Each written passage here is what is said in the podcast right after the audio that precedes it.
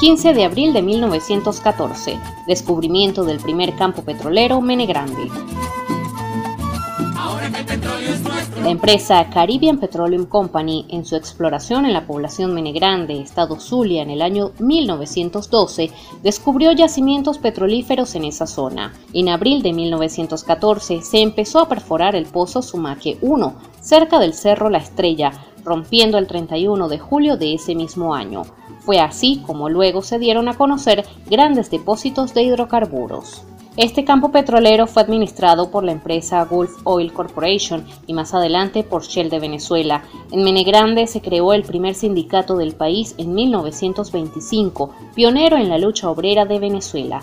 Sin embargo, pasaron 11 años para que surgiera el sindicato de obreros de la empresa petrolera en Cabimas, Estado Zulia, después de la muerte del presidente Juan Vicente Gómez.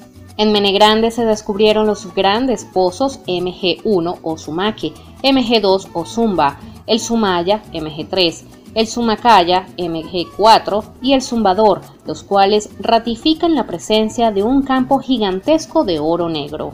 El 1 de enero de 1976 se develó una placa conmemorativa al Sumaque 1 como el primer yacimiento de Venezuela, en el año 1996, el campo pasó a manos de la compañía española Repsol, la cual en 2007 pasó a ser una empresa mixta con PDVSA Petroquiriquire. Dicho nombre es derivado de una tribu aborigen. Ahora que el petróleo es nuestro,